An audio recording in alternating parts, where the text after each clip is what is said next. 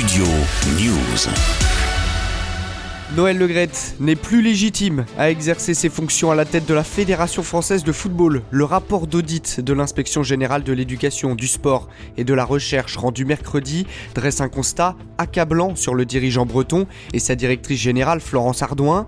En réaction, écoutez justement la ministre des Sports, Amélie Oudéa Castera, c'était en conférence de presse au micro de nos confrères de l'équipe. C'est elle hein, qui avait réclamé la mission d'audit en septembre dernier après la publication de l'enquête réalisée par le magazine SoFoot. La mission euh, évoque ainsi des propos ou des écrits de M. Legret ambigus pour certains et à caractère clairement sexuel pour d'autres, caractérisés aussi par des horaires d'envoi, un caractère répétitif et la nature des destinataires, à chaque fois des femmes placées sous son autorité ou dans une relation euh, de dépendance, d'influence, et ce même après le déclenchement des travaux de, de la mission. Noël Legrette a provisoirement repris ses fonctions. Philippe Diallo, qui assurait l'intérim, a donc quitté son poste, mais devrait le revoir très vite. Le comité exécutif de la fédération doit se réunir prochainement pour décider de l'avenir du dirigeant breton.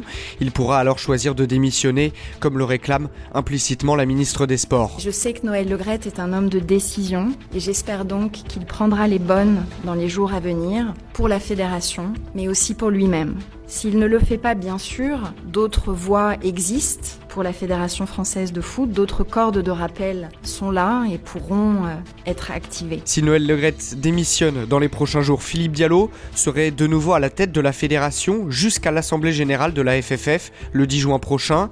Un des 13 membres du COMEX serait alors désigné pour assurer l'intérim jusqu'à la fin du mandat en cours en décembre 2024. De nouvelles élections seraient alors organisées à ce moment-là pour désigner le nouveau président. Studio News.